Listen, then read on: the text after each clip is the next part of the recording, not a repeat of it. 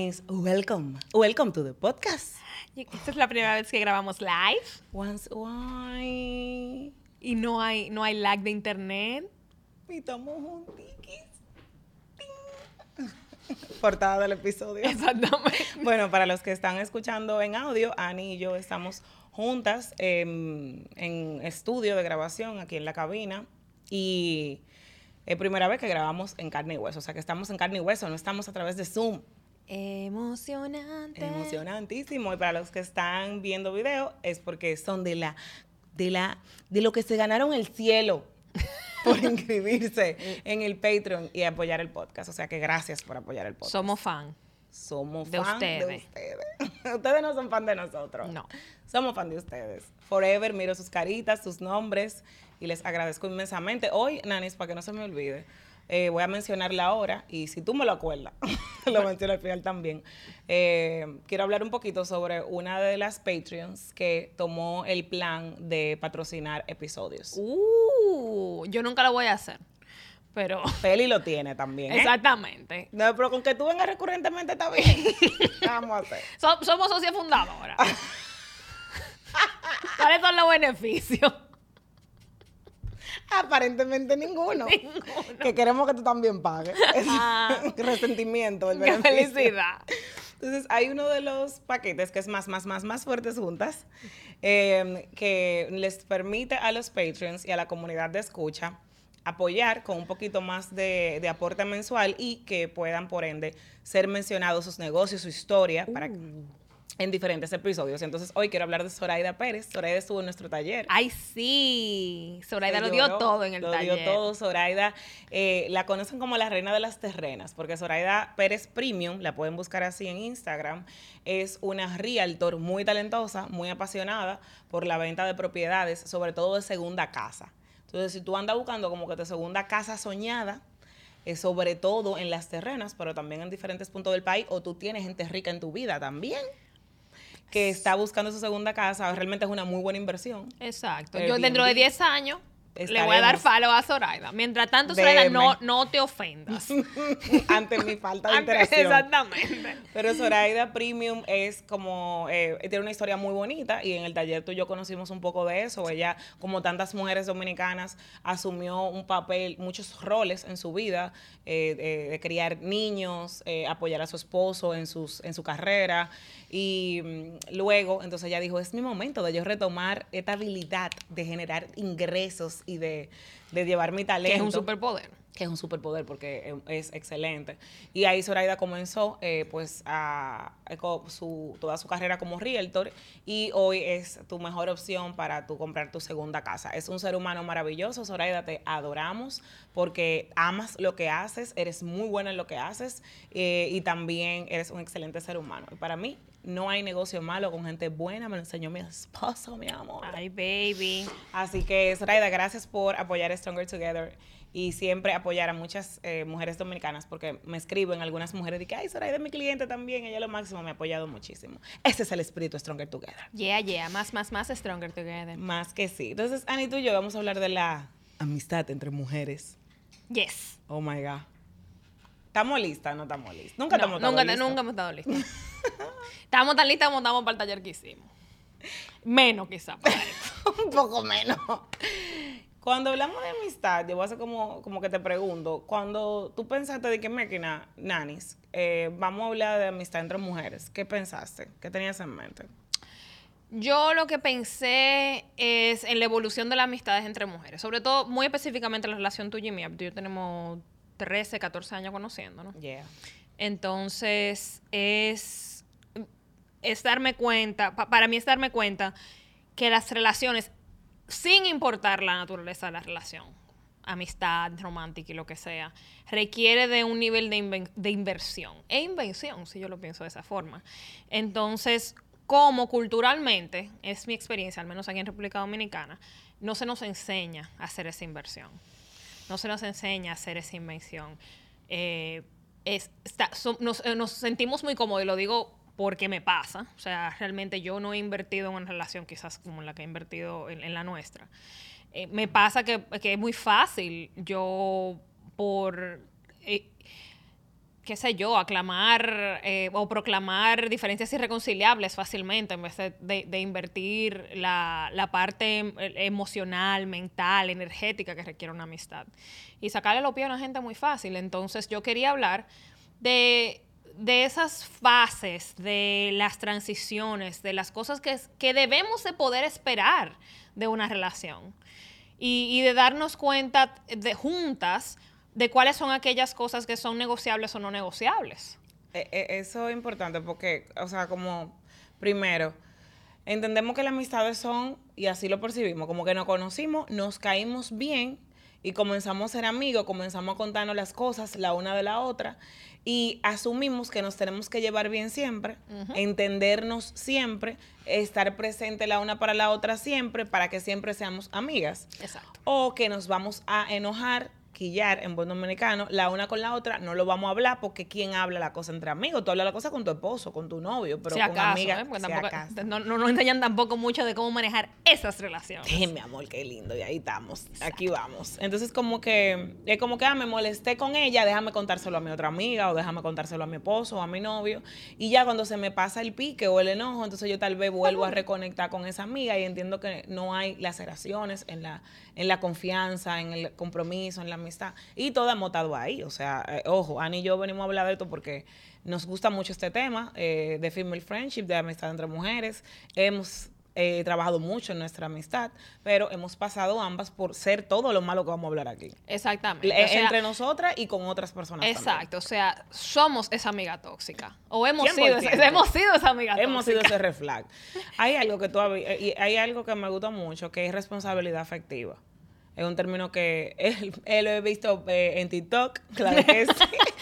Mi amor, el YouTube, el, YouTube de los Gen Z, donde todo se aprende. Donde yo entro que, camuflajeada de que tengo 20 años menos. Entonces, eh, ese tema de responsabilidad afectiva es, si yo, yo por ejemplo tengo actualmente 33 años, yo ahora mismo, en mis 33 años, abrirle la puerta de mi vida a una persona nueva, no. es casi muy difícilmente. Porque, eh, wow, primero tengo amigos con los que ni me junto. Que son muy buenos todavía. ¿eh? No, no, aquellas personas que, yo ahora mismo estoy en el país, tengo 11 Te dio como picada. me dio de todo. Tengo 11 días en el país. Y hay mucha gente que tú no has visto. Exacto, y mucha gente que no voy a ver. Sobre todo todas mis amigas que se quieren juntar contigo. Y yo le digo, es que ustedes se quieren juntar con Ani, pero Ani no se quiere juntar con ustedes. Y es que yo no me quiero juntar con nadie. Entonces, para que nadie sienta mal y especial. Me pregunta una de ellas, ¿pero por qué? yo, pero es que tú crees que yo tengo la respuesta a esa pregunta. es que, y creo que la respuesta a la pregunta tiene mucho que ver con lo que tú estabas comentando ahora mismo. O sea, eh, tomar responsabilidad por, nuestras relaciones implica tener conciencia sobre, sobre nuestra capacidad de estar en relación. ¿Y qué tiempo? Eso mismo, o sea, por ejemplo, yo 33 años. ¿Qué tiempo tengo yo ¿qué tiempo tengo yo de calidad para yo dedicarle a una persona nueva? Porque para mí una relación, más de todo lo que hemos aprendido en todos estos años, es una relación. O sea, ya yo no tengo, que lo vamos a hablar ahora, como yo tenía las relaciones antes, cómo nos enseñan a tener las relaciones. Para mí una relación es tiempo de calidad con una persona, es disponibilidad emocional para apoyar a esas personas en sus diferentes procesos, es energía para evidentemente conversar, eh, estar atenta a esa persona y demostrarle amor y para resolver problemas y conflictos que van a venir, porque no importa que también usted se lleve con una persona, van a haber momentos de rosa y van a haber momentos donde, por ejemplo, vamos a comenzar por ejemplo, eh, Luisa, que siempre me ha ayudado mucho con el podcast y es una de mis mejores amigas, que te dice a ti, la, se refiere a ti como a la persona a la que yo... le dices? a la que yo digo que es mi mejor amiga. Eh, y Luisa, em, por ejemplo, es cumpleaños, ahora prontamente. Ahorita tal vez celebro cumpleaños para comenzar a enfriarme. Y dentro de cinco años de amistad, donde Luisa y yo hemos pasado terapia juntas, bueno, tú lo sabes, muchísimo proceso, una amistad muy unida. Hacemos hasta coworking ahora en mi oficina. Yo no he ido a un solo cumpleaños de Luisa. Y Luisa, adivinen qué, ha ido a mis cumpleaños, he estado en cada momento. Yo soy terriblemente mala. Eh, demostrando amor en fechas específicas, como que yendo a tu cumpleaños, eh, recordándome cuando tu cumpleaños, yo tengo un lenguaje del amor diferente. El, cumpleaños no son mi lenguaje no del son amor. No lenguaje del amor. Sin embargo, Luisa en un momento, hace ya dos años, me dijo, Patricia, de verdad, o sea, como que para mí es importante que tú hagas acto de presencia en mi cumpleaños porque es un momento importante para mí donde tú sabes que yo he tenido que, ¿verdad? Reconectar con esa alegría, por lo mismo, mujeres que pasamos por muchos procesos, y tú, yo, tú nunca estás ahí, o sea, que tú crees que yo pienso cada vez que tú no estás ahí. Y este es un momento, Dani, donde uno puede hacer dos cosas. Yo lamento que tú te sientas así, porque yo he estado ahí para ti en muchas otras cosas. Y, o decir, wow, te escucho, te valido, es cierto, lo siento. No he estado ahí en un momento que es importante para ti. Ahora tengo más información, no lo dice así, uno lo dice, ¿verdad? En sus palabras, pero tengo más información y sé que esto es importante para mí. Mira, déjame explicarte un poco, yo te adoro, esto es algo que me ha pasado en mis relaciones, no contigo, sino que yo no tengo la memoria o para mí no es como la forma principal de demostrar amor. Por ejemplo, para mí demostrar amor es como esas palabras de afirmación constante, ese saber cómo tú estás, ese apoyarte cuando tú necesitas ayuda, ese toque físico, ese tiempito de calidad. Y cuando estamos en ese tiempo de calidad, estás 100% contigo, el hacer que tú te diviertas, o sea, como crear momentos felices para ti. Pero, por ejemplo, el cumpleaños, que tal vez tú asumes que el que te quiere va a tu cumpleaños, yo tengo ese, ese chino, me lo instalaron. Para que tú sepas nada más lo mucho que te quiero, pero eso no justifica. Y tuvimos esa conversación, fue una conversación difícil, yo me sentí triste, me sentí mal, eh, para ella fue difícil decírmelo, porque las cosas pueden salir muy mal cuando tú... Claro, porque socialmente estamos acostumbrados a decir yo lamento mucho que tú te sientas así, o la cosa no es así. Eh, eh, ¿Qué, es lo que pasa, Nanis, con el yo lamento que tú te sientas así? Lo que, pasa, no es una disculpa primero. primero no es una disculpa y, y no, no asumen ningún tipo de responsabilidad. Tus sentimientos son tuyos. En esta relación yo no, no, me afectan ni son afectados por mí. Es lo que tú estás diciendo cuando yo digo yo lamento que tú, yo lamento que tú te sientas así. Lo que yo te quiero decir cuando yo digo eso es, es un problema tuyo. Ve y resuélvelo como tú puedas. El cuento te lo hiciste tú en tu cabeza y yo no soy partícipe de esa conversación. 100%, te lo hiciste en tu cabeza, o sea, aquí no está pasando Aquí no está pasando nada. tú te lo estás imaginando, estás sobreactuando. Bueno, que yo te doy una galleta ahora mismo y tú me dices, Patricia, me dolió, me siento muy triste, me agrediste, te digo, yo lamento, tú te sientas así. Ese, ese concepto, mira, lo voy a explorar, es muy filosófico, voy a tirar algo que no se va a resolver en esta conversación, pero lo voy a decir. Eh, Hoy estaba hablando con, con, Kate, con mi pareja, estábamos hablando sobre el concepto de, sobre, de, sobreactuar, de, de sobre reaccionar a algo. Okay. Que es un concepto que lo utilizamos mucho hablando de madurez emocional y demás. Pero ese concepto de cuando alguien sobreactúa, lo pone el exterior.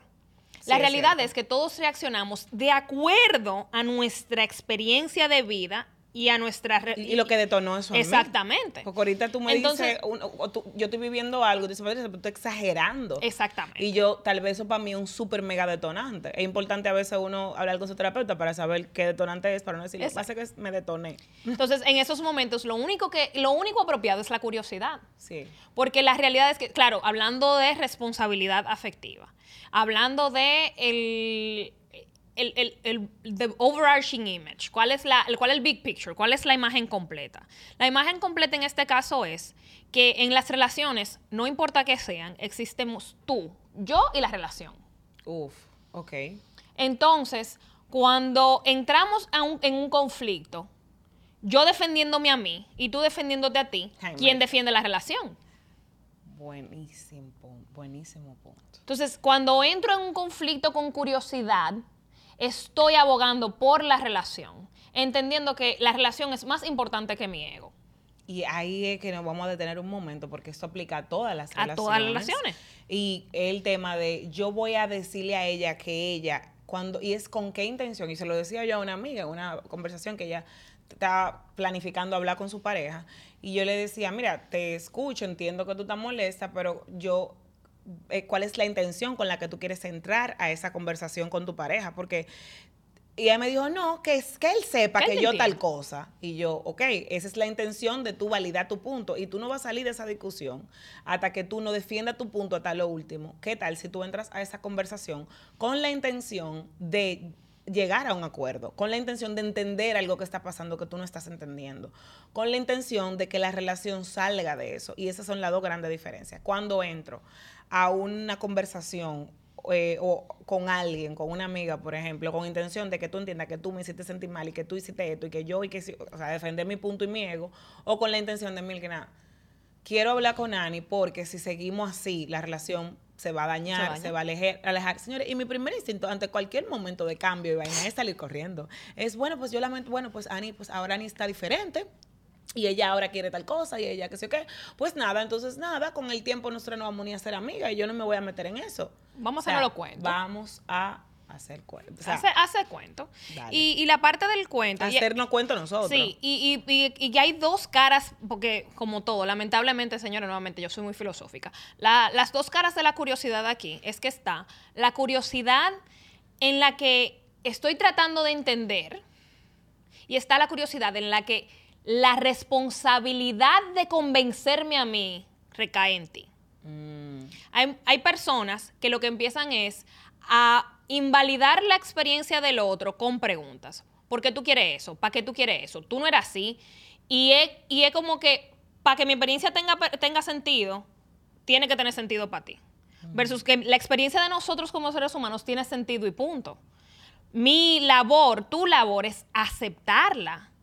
Y esa parte es, es como que no, nos confundimos nosotros mismos porque es nuestro propio trauma. Es una parte de, Sí. tener nuestra propia compasión, de tenernos compasión Vamos a a nosotros ponerlo en mismos. ejemplo. Ani, por ejemplo, de las muchas cosas. Nosotras creo que po- podemos ser de la gente que tenemos en nuestra vida que ve las cosas diferentes automáticamente más rápido. O sea, yo no valoro No. 15, media hora de nada o que me cancelen algo. Eso para Ani es Me pone mala. sumamente importante.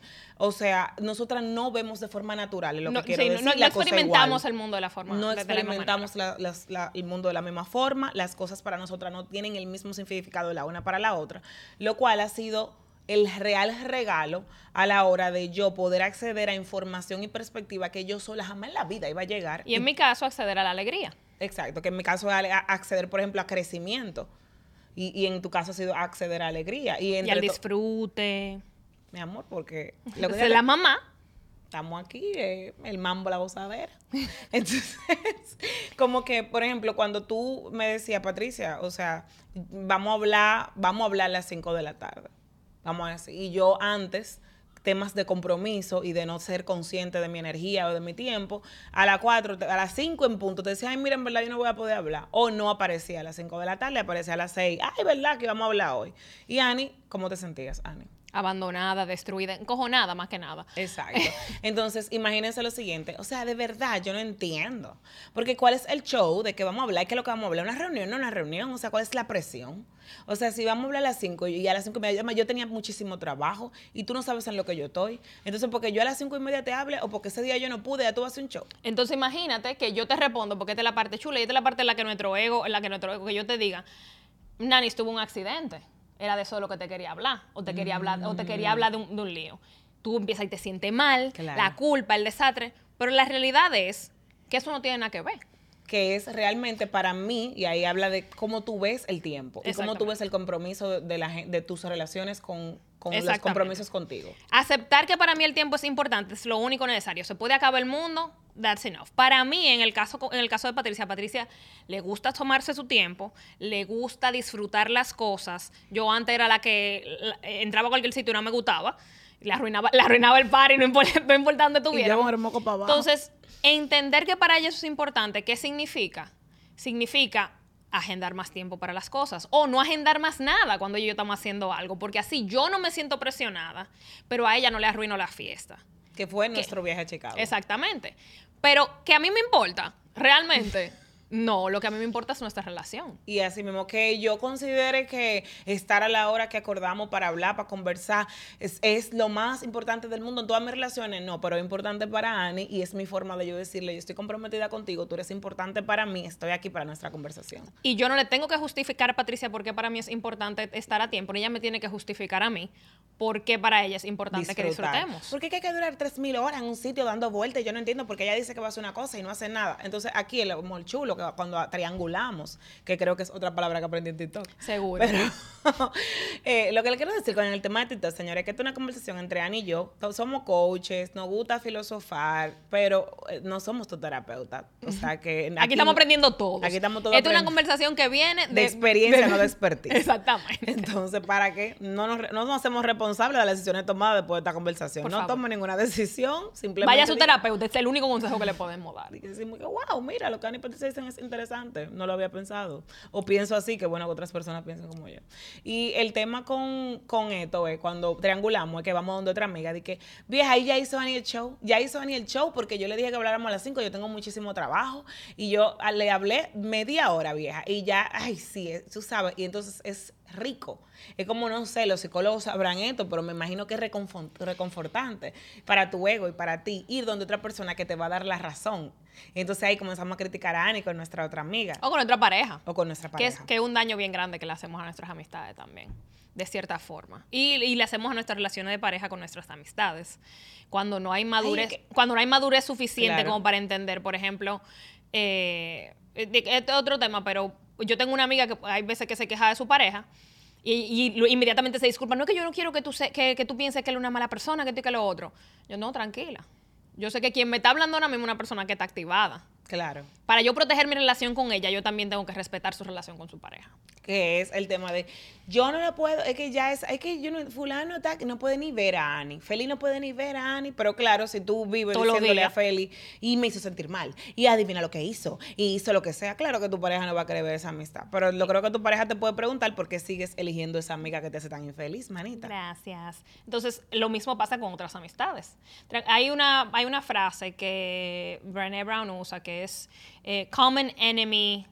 Uh, mm.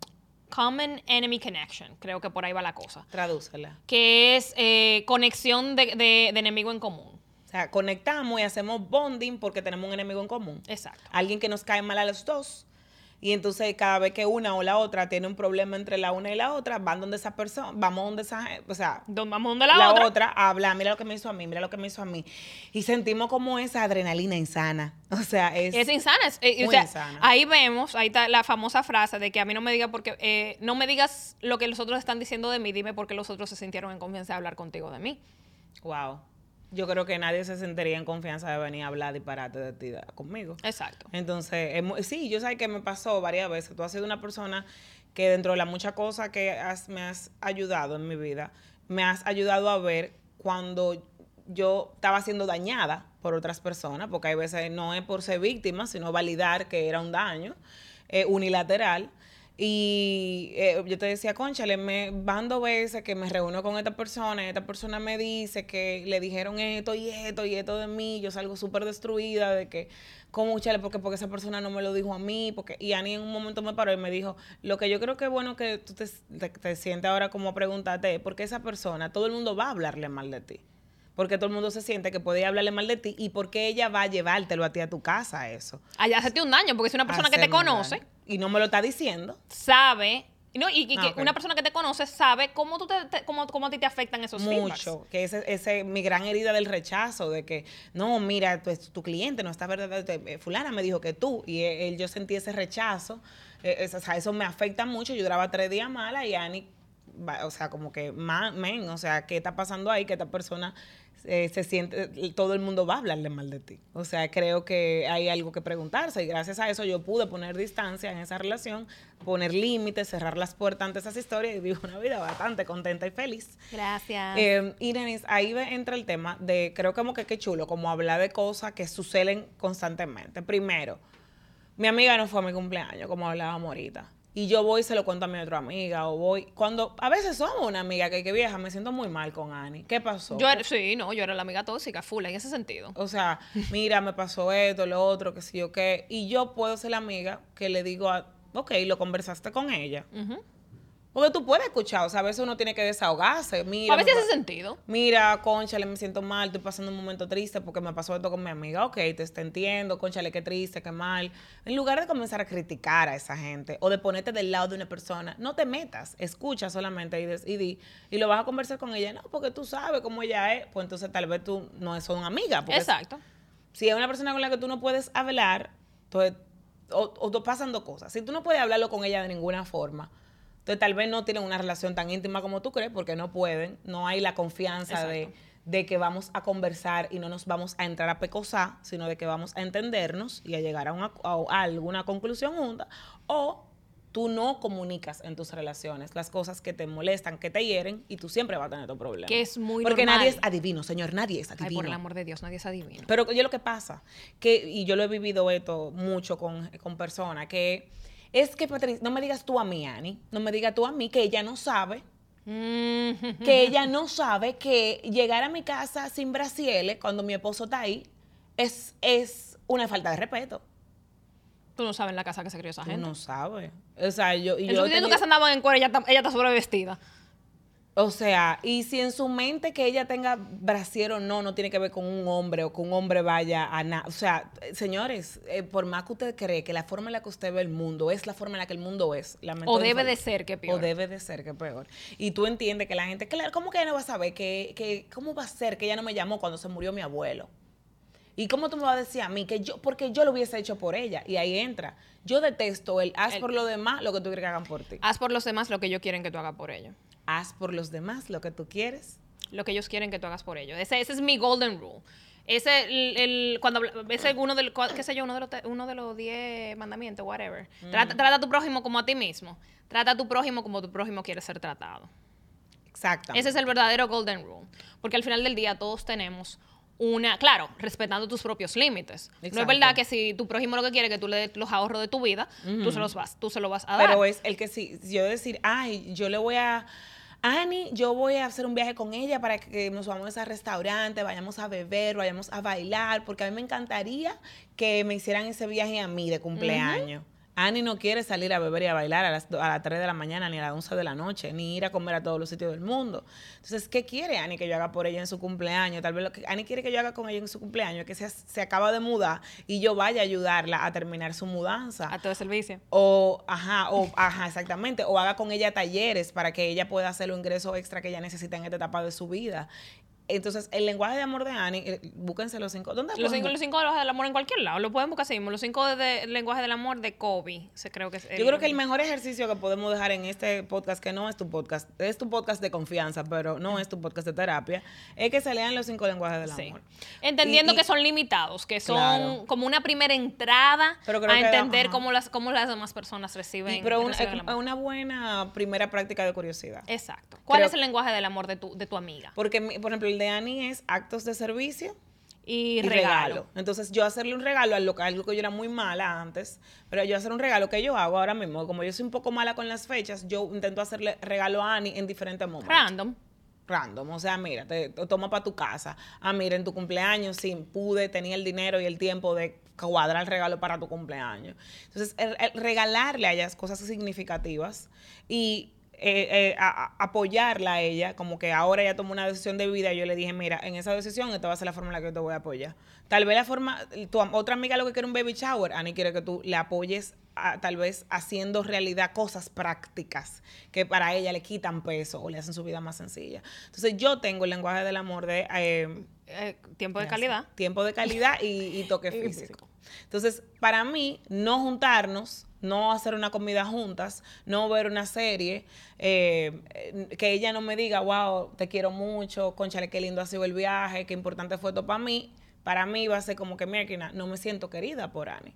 Entonces, pero Ani no va a decir, no, oye, a Patricia le eché gasolina en la guagua toda la semana porque ella no se siente contenta. Lo conmigo. hubiese hecho. Porque vamos, va- vamos a dejarlo bien claro. Claro. Este conocimiento de yo poder, eh, qué sé yo, que Patricia me diga, vamos a ver una serie juntas, yo sentarme y no hacerle un show porque yo lo que me quiero es acotar. De, de que no abracemos, de yo decirle, por ejemplo, ¿qué pasó? Hicimos un taller juntos y tú te metiste en modalidad, Ani, práctica, ¿qué es lo que vamos a hacer? Lo próximo, bla, bla, bla. Y yo lo que hice fue que te agarré la mano y te dije, sí. este fue nuestro, nuestro primer taller juntas. Entonces, es, pero esa no éramos nosotras. No, te vamos a hablar de los momentos anteriores. Anda al diablo, sí, porque es importante. Nadie estaba listo para Nadie este estaba lista para este momento. No, pero es verdad, porque si al final manejando, póngase Sí. el cinturón. Porque éramos, éramos jóvenes, que era lo Sí, que veníamos hablando sí. de camino para acá. Éramos las versiones más inmaduras de esta personalidad. Claro. Entonces, todo lo que estamos diciendo lo estamos diciendo porque lo hicimos.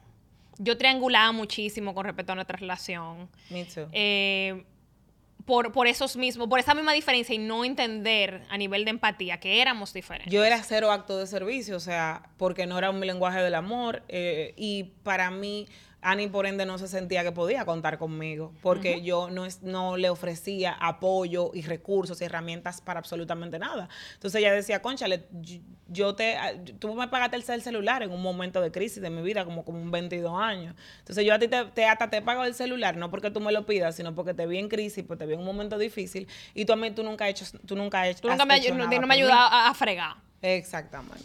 Que, Y la dos, la una de las, o sea, en ese momento no estábamos de que cuál sería el lenguaje del amor de Patricia. Lo que estábamos es esta desgracia, no hace Sí. nada por mí. Y yo, y esta desgracia no me dice nada bueno, ella nada más Ah. me dice lo malo que hay en mi vida. Sí, yo, Patricia, una vez me preguntó que por qué yo no, que por qué yo nunca mencionaba lo bueno y después ahí yo descubrí un trauma, pero Y alguien me dijo, que fue muy bonito porque fue ahí fue como un momento de comenzar a despertar curiosidad. Ella me dijo, es que yo pienso que lo bueno no hay que mencionarlo porque no hay nada que arreglar. Ella sabe que eso viene de, ¿verdad? Son traumas. De los, de los, de los cacazos de la infancia. pero también ahí yo dije, wow, no es que ella no reconozca lo bueno que hay en mi vida. Es que ella entiende que ella debe de señalar lo que no está bien para apoyarme a solucionarlo. porque yo asumía, y toda la parte de asumir, yo asumía que tú sabías. que estaba bien. Yo yo- nunca yo- había nada. Nunca había No, nunca. Pero yo asumía que tú sabías cuánto yo te valoraba por los actos de Ah, servicio que, yo tú- hacía por ti. eh, eh, tú me dices, mi amor, pero te he pagado hasta el celular. Exactamente. O sea, yo, yo no voy a creer en ti. Si yo estoy dispuesta a darlo todo para que tú crezcas. Jamás en la vida yo lo interpretaba de esa forma. O sea, todavía tú me lo dices y me encanta porque es palabra de afirmación. Estoy aquí, mi amor, con los ojos que me brillan. Yo le dime otra vez que no se grabó bien. Hay un error de sonido. Entonces también palabras de afirmación, lo mío, mis palabras de afirmación son boche. 100%. Que tú no te das cuenta de lo inteligente que tú eres para estar aguantando. bla, bla, bla, bla, bla. Gracias a Dios que yo, yo me lo encontraba de lo más bonito y lo más tierno. Pero es como que, eh, o sea, no veamos, la- no vemos, las, no experimentamos el mundo igual. Y De- asumimos que el otro sí lo, que el- lo- y asumimos que la forma de nosotros experimentar el mundo es la correcta. O sea, ¿cómo es posible que tú no me dijiste? ¿Cómo es posible que tú no estás ahí? ¿Cómo es posible que tú... Y por como tú no haces esas cosas, que yo sé que son las cosas que la gente hace cuando quiere al otro, tú no me quieres. Tú me estás queriendo. Tú me estás queriendo desde otros lenguajes que yo no estoy ni siquiera poniéndole atención o que yo, para mí, son un favor, pero no amor. Exactamente. Son porque tú eres así y no porque tú me importas. Entonces, eh, eh, como lo de los lenguajes del amor es twofold, en dos partes. Es aprender a hablar el lenguaje del amor de la otra persona, pero también aprender a recibir amor desde ese lenguaje. Ah. es aprender a interpretar el amor también. A- a- primero a pedir lo que necesito, pero también para yo poder entender que cuando tú me agarras la manita, cuando tú quieres pasar tiempo conmigo, Eso es, amor. eso es amor. Es cierto. Y que cuando tú me echas gasolina, eso es amor. Exacto. Entonces, eso, eh, eh, ese es el primer paso para mí, como porque es muy difícil nosotros estirarnos al punto de inmediatamente empezar a actuar, porque se corre un riesgo. Si yo inmediatamente empiezo a actuar como tú quieres que yo actúe, te voy a resentir igualito, porque yo no lo estoy haciendo porque yo, pues nuevamente, yo no lo estoy haciendo por la relación, yo lo estoy haciendo para estar en lo correcto, porque yo sí, porque yo sí puedo hacerlo. Yo sí me puedo tirar por ti. Pero si tú, si tú inmediatamente no lo haces, Ya, yo quiero comprobar que tú no me quieres. Y ahí está el tema de nosotros hacer una historia. A Brené también, que se han dado cuenta, son la Nuestra madrina. La madrina mía y de Dani de bautizo de agua, nuestra madrina de agua. Exacto. Brené también dice, o sea, que es muy chulo hacerte historias, porque las historias le dan una recompensa a tu cerebro. O sea, la historia es, tú dices, de que Ani no me ha llamado, mi amor, eh, desde que yo me metí con Feli. Quiere decir que ella está envidiosa de que yo tengo esposo y de que ella, ahora que yo estoy bien, que ella me ve bien, ella le molesta verme bien. Entonces mi cerebro de una vez me da, mi amor, mi dopamina. De que toma Tum, tum. toma tu dopamina porque te hiciste esa historia y te sientes bien. Porque tú lo que te sientes triste, te hace falta tu amiga, estás triste porque tu amiga no está ahí. Y ahora con esa historia que te acabas de hacer, tú eres la protagonista de tu película y ahí te doy un poco de dopamina. Hiciste tu historia y se acabó todo. Cuando uno debe de detener sus historias y decir, conchale, déjame hablar con Ani. Y a Ani yo le dije hace mucho de, yo siento que tú no me estás dedicando el mismo tiempo porque que tú estás en esta etapa de tu vida. Y Ani me dijo, ok, te escucho decir que te hago falta. Y yo, mierda, manito, de verdad. O sea, gracias por... Inmediatamente ella lo dijo, yo me sentí muy amada primero, porque es más fácil tú decir de que tú hablas, vieja. O sea, claro que no. de que mira por todos lados. O sea- Y después buscamos la evidencia. Buscamos la evidencia, pero lo primero fue yo decirme, mira, para mí es más fácil yo hacerme una historia y echarte un boche que decirme tú me, tú me hace falta. Decirte tú me hace falta. Decirte estoy triste. Decirte, y, ahí vamos con algo, hacer pedidos. ¿Qué tal si comenzamos a pedirle a la gente la cosa que queremos que la gente nos dé, en lugar de esperarla y resentirlos porque no nos la dan? Patricia, ¿cuántas veces tú y yo hemos dejado de hablar en nuestra relación? Como cuatro. ¿Por cuánto tiempo? Hasta por un año. Hasta por un año. Porque es más fácil hacernos el cuento que hacer el pedido. Es más fácil hacernos el cuento que hacer el pedido. Porque eso es, o sea, evasión total. Yo hice mis historias basadas en, no, que si yo, que si yo hasta le pagué el celular y Patricia no me coge, no me coge el maldito El celular que le pagué yo. Pero, señores, pero esto es grande. Mira, un bachatero te hubiese entendido perfectamente. Un bachatero hubiese dicho, ¿tú sabes qué? Si no vas a coger la llamada, devuélveme el Las celular. mujeres son malas. Por eso, que son malas. Entonces, Pero dejamos de hablar. Fue muy triste, señor. Y yo vi a Ani en la playa. Tenía nuestro. Ay, En Juan Dolio, mi en amor. Juan Dolio. Teníamos nuestra. Esa fue la vez que duramos de ruptura más larga. Sí. Y es una ruptura sin responsabilidad afectiva porque tú no rompes con tus amigos. Tú simplemente le dejas de hablar. Y, Y es muy doloroso, señor. Y yo creo que tampoco, Ani, vamos a tomar un momentico aquí. Uno no quiere ni siquiera validar lo triste, el duelo que es una ruptura con un amigo. Porque las amistades no nos han enseñado a valorarla. No la, no la valoramos. Y que bien, y tú ¿Tú estás así por eso. Tú no puedes estar dando gritos, mi amor, eh, eh, arrastrándose por el piso por el esposo y por el novio. Ay, es que le pegaron los cuernos. Ay, es que él, él tiene dos días que no la llama. Pero si es una amiga, de que bien, y tú estás así por eso. No, pero, pero aquí fácil que te dicen que era amores que tenía. Ah, sí, ah, no, pero tú estás enamorada de ella, era.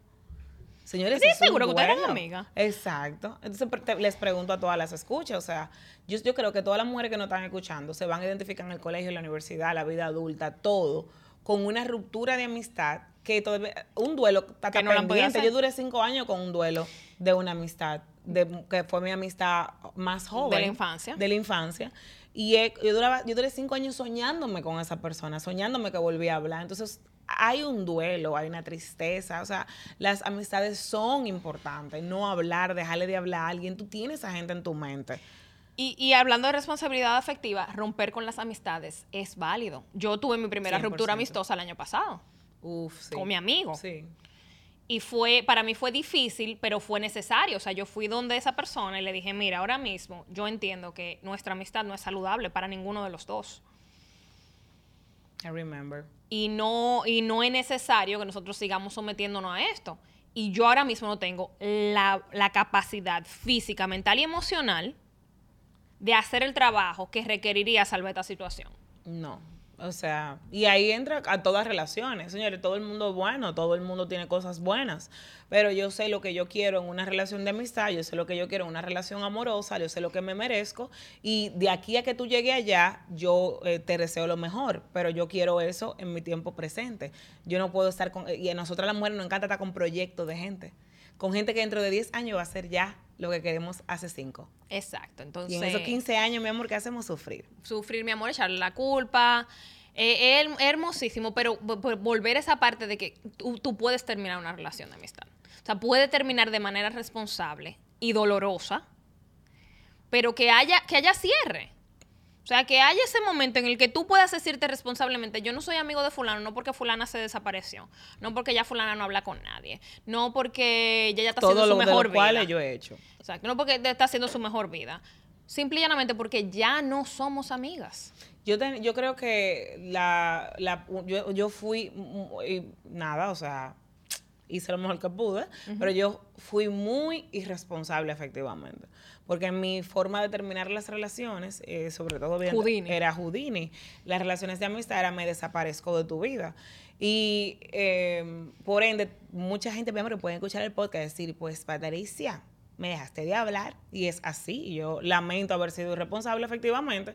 Hoy en día lo que hago es entonces sí tener conversaciones. O sea, tal vez la, la relación más eh, fue re- o sea, más reciente que de amistad que tuve ese tema, yo me siento tranquila y como que me que nada hice mi parte irresponsable porque yo tuve la conversación con esa persona le dije, mira, y incluso le dije a esa persona, mira, eh, eh, para mí una relación, señores, ahora mismo Patricia Peña, con todas las cosas que tiene en su vida, dedicarle tiempo de calidad, amor, energía a alguien, yo estoy esperando un compromiso de tu lado también.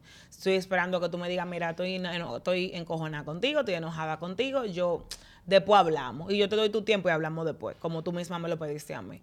Pero yo necesito compromiso. No di que me desaparecí seis meses y no te cogí la llamada, no te respondí un mensaje.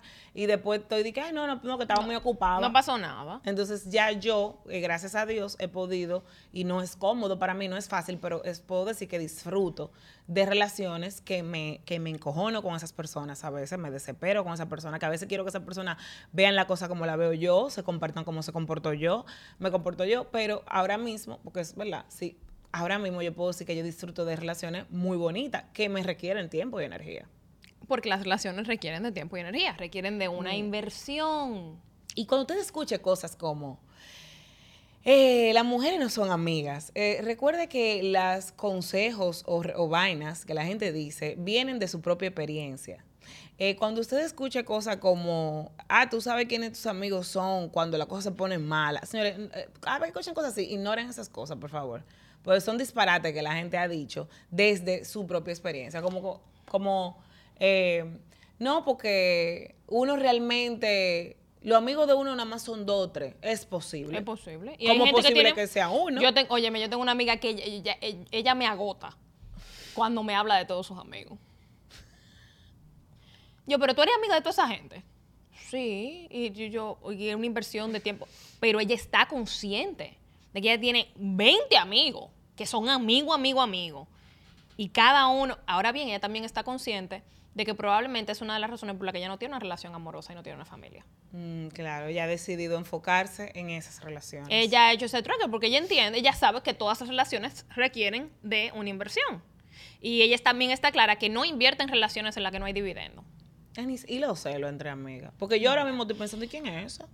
Que tiene más amigo que yo. Y yo estoy ahora mismo yendo, le digo, sí, claro, yo quién es esa, que yo no sé quién es.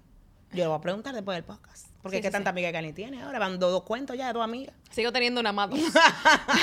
yo tengo 12 y le hago yo show a de las dos. exactamente. no, yo tengo, yo tengo más. Yo diría que yo tengo muchas, eh, yo tengo muchos amigos eh, circunstanciales, históricos, amigos históricos.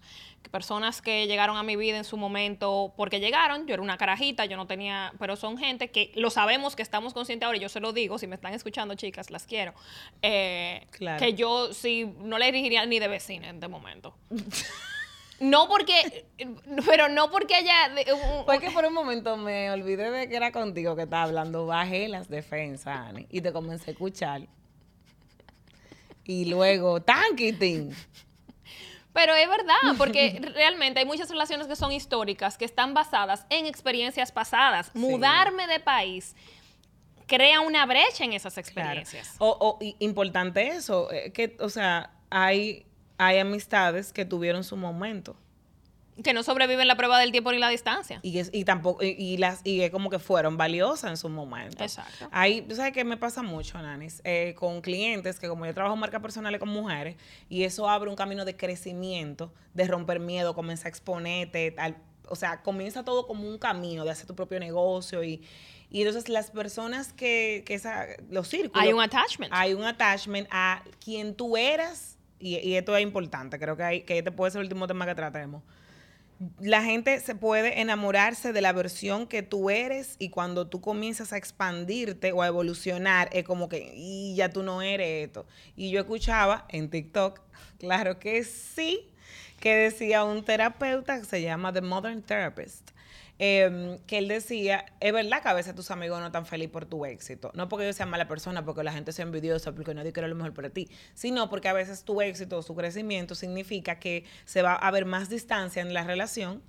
Va, se va a significar que ya no estamos tan cercanos porque ahora tú eres una gente, qué sé yo, de las redes, de su propio negocio y ya no tenemos en común quejarnos del trabajo porque tal vez, o, o, o sea, ya siento que te voy a perder, que te puedo perder, o que ya yo no soy lo suficientemente bueno para ti, que ya tú eres famosa, o que tú eres popular, o que ahora tú eres rica.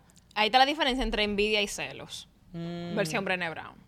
Uh. So, Brené nos explica que son dos emociones muy diferentes y nosotros utilizamos estadísticamente la palabra incorrecta la mayor parte del tiempo. Utilizamos la palabra celos como el estándar. Yo estoy celosa de fulano, estoy celosa de fulana. Estar celoso es temer la pérdida de una persona por una tercera persona o una tercera cosa. Ok. Estoy celosa, estoy celosa eh, contigo de Félix. por ejemplo, porque tú en tu relación con Félix, por esa relación te voy a perder a ti. Ok. Estoy celosa contigo de tu trabajo. Envidia es querer lo que el otro tiene. Ok, claro. Y existen dos tipos de envidia, que en realidad la mayor parte del tiempo lo que estamos envidiosos. Eh, Somos envidiosos todos. son envidiosos todo. Pero la palabra es tan fea, entre comillas, que no, nos da miedo usarlas. Usarla. Ya yo estoy más ya yo estoy más consciente de poder usarla porque sé lo que significa. Envidia es querer lo que el otro tiene, pero existen dos tipos de envidia. Existe la envidia de quiero lo que tienes, quiero que tengamos lo mismo. Ah, claro, no quiero que tú tengas más que yo o algo diferente a lo Es- mío. o, o no, tan- no tanto si simplemente yo quiero lo que tú tienes. Ah, ok, ok. O yo quiero lo que tú tienes, pero porque tú no te lo mereces. O vaya, o vaya. Así que eso cuando a veces vemos de que, mira, pero si esta está en eso, si yo me pongo a eso, yo tal cosa, porque ella, dime tú, ella que no ah, pero sabe eso de cualquiera nada. lo hace, exactamente. Entonces es importante utilizar las palabras correctas en ese sentido, porque por ejemplo, a mí, para mí la envidia en mis relaciones puede ser un motivador. Yo tengo mucha envidia de cosas que tú has logrado. Pero no porque tú no te la merezcas, al contrario, nadie sabe, nadie conoce lo que tú te mereces más que yo. Pero también lo quiero. Y en- entonces es como también nosotros, creo que nadie quiere aceptar que tiene envidia. Yo ya no tengo problema, yo me entregué. Creo que es algo muy honesto de entender que todos tenemos envidia de Exacto. algo y de decir, conchale, tú te lo mereces, yo lo quiero para ti. Bueno, a lo que tal vez en Latinoamérica le llamamos envidia de la buena. Exactamente. Envidia de la buena es una con la que yo me siento ya sumamente cómoda. Y- Porque no se tiene que ver exactamente como la otra persona, nada por el estilo. Simple y llanamente, yo quiero, yo quiero experimentar lo que tú estás experimentando, aunque sea de otra forma. Por ejemplo, yo no tengo ningún deseo de pararme frente a 500 personas a hablar. No, Te los no- regalo. Exactamente. Yo quiero, eh, yo quiero firmar libro en una, en una librería. 100%.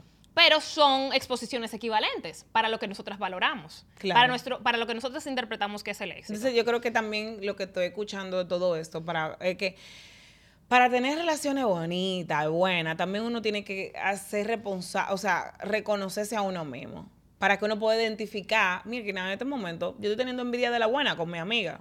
Por ejemplo, yo puedo tener mucha envidia de la buena con gente que viaja.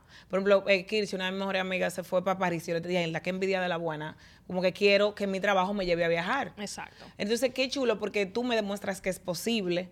Me gusta verte haciéndolo y tú me ayudas a, a ver que yo también lo puedo lograr. Entonces ahí comenzamos a, a get inspired by our friends. O sea, que nuestros amigos sean personas que nos inspiren. Pero hay muchísimas veces, y hay muchísima gente a veces que tiene tal vez esa oportunidad de crecimiento, que me gusta gente que yo considera que tiene menos que yo o que está peor No, que me, yo. rodeo, me rodeo del, del- Para yo sentirme bien. Porque el tema con lo que decía en TikTok, el Modern Psychologist, también es que nosotros, eh, eh, cuando vemos a alguien, y sobre todo a alguien cercano, vivir algo, eh, eso proyecta en nosotros lo que nosotros no hemos logrado. Como que mira, que fulana puso su propio negocio y ahora se está proyectando en las redes. Ah, pero ella cree que es blogger. Bueno, ahora mi amor, ella no tiene... y tú te vas en una porque tú no estás siendo consciente de, mira, yo tal vez deseo algo similar, algo equivalente a esto, o sea, que estoy teniendo envidia de la mala en este momento. Exactamente. Eh, o sea, que concha le quisiera como que salir del, del estado de la mala, pero ahora me estoy teniendo envidia de la mala y también porque ella es, es su crecimiento me está representando a mí las cosas que tal vez yo quiero y no he podido lograr o en la que no he podido accionar. Exactamente. Y eso es un espejo muy duro de ver, pero volvemos, es más fácil hacer una historia de que el otro no se lo merece y de que el otro ahora se la cree en no sé qué, para nosotros sentirnos bien y decir, ¿para qué crecer como ella si ella es una estúpida? Exactamente, está- vil- vilificamos, esa es la palabra, vilifying. Ah. Vilificamos, avillanamos. Avillanamos. No sé si existe tampoco. eh, ah, eh, Hacemos un villano de esta persona. Lo convertimos en un villano. Disney no nos va a contratar no nos va para. a contratar. Disney nos va a hacer un show de reality, pero no nos va a contratar para hacerle los guiones. Eh, hacemos esas características de las personas, un villano. Pero, no sé si lo han escuchado la frase, solamente veo en el otro lo que existe en mí No hay nada afuera que, que no, esté que no dentro. esté dentro. Entonces, cuando veo en ti algo que no me gusta, solamente lo puedo ver dentro de mí. Entonces lo rechazo. Me rechazo a mí y te rechazo a ti. Te castigo a ti por ser humana lo que yo no me, lo que yo no me permito a mí. Eso, sucede sobre todo en las redes cuando, cuando empezamos a criticar primero que hace un live. Ahí está fulanita haciendo un live. Me ha pasado personalmente, a mí me insultan mucho diciéndome valiente. Mm. O ah, sea, claro. el contexto de, ah, pero tú si eres valiente, tú te atreves unas cosas. Lo que yo escucho es, tú eres una loca. Exacto. Tú, tú- Sí, yo lo experimenté por primera vez en mi vida, que le comenté a alguien que me iba a hacer un tatuaje eh, aquí, y, o sea, aquí en el antebrazo, Antebrazo. para los que escuchan. Y esa persona me dijo, wow, qué atrevida. Y yo lo que escuché fue, qué loca tú estás. Exacto. o sea, que te entiendo. Exacto. Entonces, es una forma bien eh, pasivo-agresiva Sí, fue de el no, de no afrontar nuestras, de no afrontar lo que nosotros no estamos trabajando. Cuando yo me pertenezco a mí misma, soy capaz de dejar a los otros pertenecerse. feeling. Wow. Que para mí fue muy difícil, yo soy la ama del control. Y Pero ahora mismo tú lo dices y, y es como para mí la definición de ti en cuanto a tus relaciones. O sea, yo dejo que tú seas tú en todo tu esplendor porque yo me permito ser yo en todo mi esplendor. Exacto. Entonces, ese Una para buena- mí es el regalo más grande que le hacemos a nuestras amistades. Y lo último que quiero que tratemos en ese mismo tenor es la parte de dejar al otro evolucionar, que era lo que tú estabas diciendo. Ajá. Dejar que el otro se convierta en quien se vaya a convertir sin quererlo meter en una caja. No, porque la, la Patricia que yo conocía, que No obviamente, que- y es difícil, porque todavía tú y yo tenemos conversaciones en las que traemos versiones del pasado. De la una de la de otra. la una de la otra. Ah, no, Nani, es que yo creo que eso eres tú en esta, en esta versión. Versus entrar en curiosidad. ¿Qué está pasando claro. ahora? ¿Qué es esta versión de ti? Ya tú no eres la misma persona, yo no soy la misma persona. Cuando le permito al otro crecer, pero obviamente el permiso lo doy cuando me permito crecer yo. Porque, y, y- y hay fricción, hay rebeldía, porque hay momentos en los que yo voy a hacer yo, bueno, en la última conversación que tuvimos, eh, la- bueno, la última conversación difícil que tuvimos en nuestra relación, yo tuve que sobrepasar la incomodidad de dejarme ser yo y saber que iba a ser un shock para ti. Claro. Porque yo estaba expresando una nueva versión de mí que tú no conocías y que yo nunca te había presentado. Entonces, en vez de, de quedarme en mi cabeza, no, Patricia simplemente se No va a volver loca, ya no lo va a entender, yo no le voy a decir nada y nada, no vamos a hablar por el resto de nuestra vida. Exacto. Eh, pa- sobrepasar eso, pasar el momento incómodo, dejarte sentir esa incomodidad también, eh, fue lo único que nos dejó a nosotras llegar a donde estamos hoy. Hubiese sido... En tiempo récord. En tiempo récord. Y esto hubiese sido, creo que, una ruptura larga en nuestra relación. Si tú no haces lo que hiciste, yo no hago lo que hice y lo que seguimos haciendo, hubiese sido una ruptura larga. No porque Ani me insultó, me hizo algo, yo le hice algo a ella, sino porque ella va a entrar a una nueva etapa de su vida que yo no conozco y no he experimentado. Y ahí entró todo mi, mi proyección de, ¿y si pasa esto? ¿Y si ahora esto? ¿Y si ya no tenemos las mismas cosas en común? Y en si no manejamos ese loco, con la incomodidad que requiere, las conversaciones que requiere y la terapia individual que requiere de cada quien, Gracias. Eh, señor, ¿y qué es lo que pasa? Se concha, Patricia y Ani, pero yo no quiero tener amigas porque hello, cuando trabajo. Bueno, es posible que tú no tengas que hacer nada de esto. O sea, Ani y yo tenemos ah, muchos largos momentos donde no hemos tenido que tener ninguna conversación difícil. Que sé yo, tal vez el 2020, 2020, 2020 completo, 2021, fueron momentos donde Ani y yo simplemente Nos apoyamos. Apoyo, risa, complicidad, nos fuimos de viaje, ella vino para acá, pero hay relaciones largas, señores, de 5, 10, 15 años, uno cambia bastante. Uno tiene muchas oportunidades para fallarle al otro o para malentender cosas o para eh, Cambiar. cambiar. Entonces, van a- si tú quieres relaciones largas, sana, tú vas a tener que desarrollar cosas que lo lindo es que no es solamente la relación la que crece, es que tú creces también. Es que tú dices, wow, para yo poder sobrepasar ese obstáculo en la relación, eso me dio la oportunidad de yo sanar esto. El conflicto nos acerca en intimidad. Lo- el conflicto. Nos acerca. El, el conflicto hace que la intimidad crezca. Y ahí venimos con, ay, yo no quiero que, yo no quiero que ella se sienta mal. No, tú no te No te quieres sentir sentir mal mal tú. Mira, diabla tapí que me dio. No, óyeme, es que no encanta eso. Ay, yo no le digo eso porque yo no quiero que ella se sienta mal. Tú no te quieres sentir mal tú. Y como dice Brené, keep it awkward. Keep it awkward. O Ese sea, es- que se siente incómodo porque en la incomodidad es que está el crecimiento y la verdad y la realidad. Tú lo que no quieres lidiar con las emociones del otro. Y está la bien, nadie tuya. quiere, qué difícil. Nadie quiere. Nadie Pero, quiere, señor. eh, Tú también puedes decir que tú tienes un nuevo amigo cada tres años y es tu mejor amigo durante dos o tres años hasta que vuelve a haber un momento de conflicto y él es malo y tú eres buena y ahí vamos por la vida, igual que en las relaciones. Y 20 años más tarde te vas a dar cuenta de que cada tres años tuviste un mejor amigo y que el problema siempre fue ellos. Pues, no tengo suerte. Yo no tengo Siempre los hombres no sirven, las mujeres no sirven, la- las mujeres no, no son buenas amigas. Cu- ¿cuál es el, eh, eh, cuál es el aprendizaje? en ¿Cuál, como, cuál como un denominador, more? Esa es la parte que yo me quedo como que, ¡qué bonito! Denise, para terminar Stronger Together con eh, como el jingle de Stronger Together es tan feliz. ¿Cuál es como un denominador? ¿Cómo puede? ¿Qué tú le dirías algo lindo de amistad a las escuchas que tú les deseas amistades como? Empieza tú, déjame pensar. Yo le deseo, am, bueno, mira, me- para mí mis amigas son mi terapia de la risa más grande, sobre todo porque yo las hago reír. Sobre Obviamente, o sea, soy yo que las hago reír a ellas y ellas son excelente público.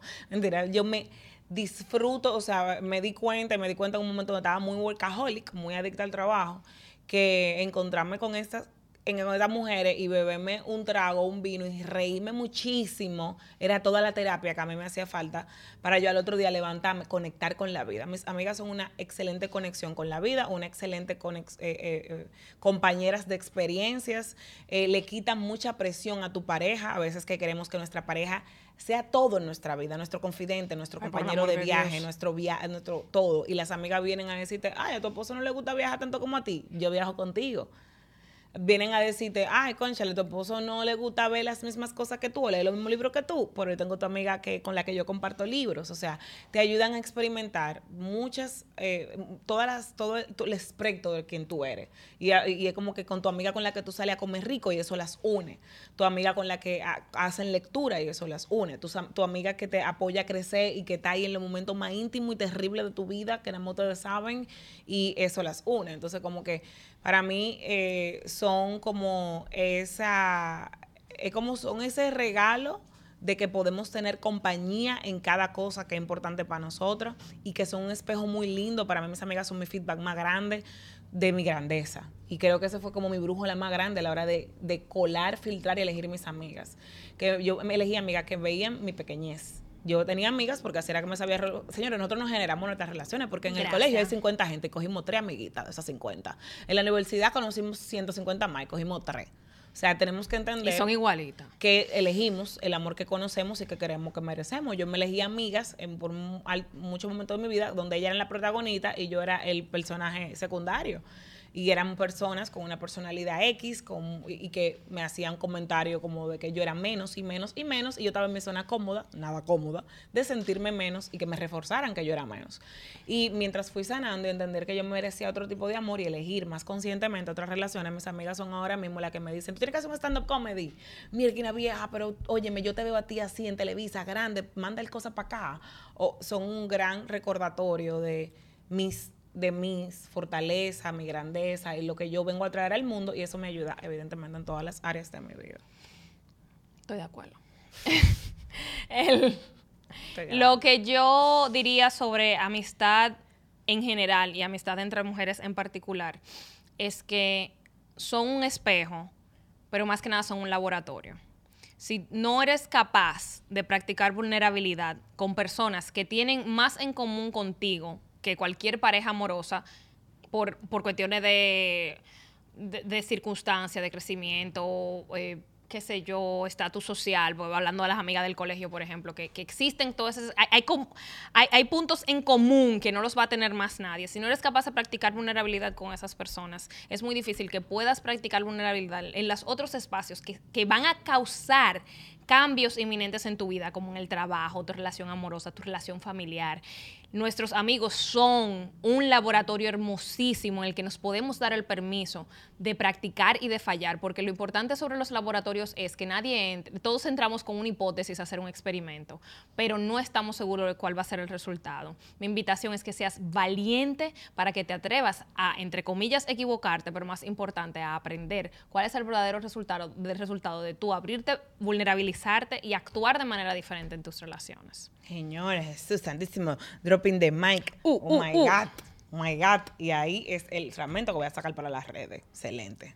Eh, gracias. qué belleza. Lo van a tener que escuchar entero. Es, es todito, ¿eh? No, te- eh, querido, se escucha de Instagram, lo estamos Ah. observando. Es Zoraida. Zoraida, señores, ustedes ven, al final, eh, Yo quiero a Annie porque ella tiene memoria y yo no. Esa es la realidad. Lo que ella me diga que, ¿cuál es tu lenguaje del amor? Te lo doy. Pero acuérdame la cosa. Porque yo sé que yo soy una viejita que no va a saber dónde dejó la caja de dientes y Annie va a estar ahí dándome Forever. una galleta y dándome la caja de dientes. Que Es es lo que quiero, que nos pongamos viejitas juntas. Eso eh, no, siempre ha sido el plan. Y porque tú naciste para ser una vieja. Yo, yo soy una vieja de los 15 años. Y en ese momento tú vas a estar viviendo la mejor etapa de tu Yo vida. cuando, cuando llegue a los 65 diré, this was the time. Y yo voy a ser la vieja que juegue bingo. 100%. No, tú vas a cantar los números. Ay. Pues sí. ¿Qué qué le quiero decir? Ah, bueno, Zoraida, gracias por haber patrocinado el episodio de hoy. Eh, pueden seguirla en las redes desde que yo la busque en mi celular. Zoraida Premium. Como Zoraida Premium con Z, claro que sí. Eh, gracias a los patrons por apoyar. Espero que hayan disfrutado la versión video con todas las muecas mías y de Annie. Y gracias a las escuchas en general. Si quieren apoyar el podcast, por favor, ah, si quieren apoyar el podcast, pueden ir al link en la bio de Stronger Together Pod en Instagram y de Patricia Apena en Instagram. También pueden seguir a Annie en arroba Annie P. Woods, W-O-O-D-S, como madera en inglés. Como bosques en inglés. Ay. Señores. Ay. Ay. También estoy con ella porque sabe inglés. Entonces, gracias, Ani, por ser la invitada más linda de todo el todo esto. Ya, ya, ver, ya, ya empezarán. Lo bueno es que te llaman a ti. cu- Ay, sí, cuando, ya cuando, cuando ya están en odio, cuando están que- en odio que- contigo, no Que conmigo. a mí, Melinda, yo que tú crees que le diga que la más buena gente no lo es. Tengo que decirle más, más bonita. Te quiero, te amo. También te quiero, Anita.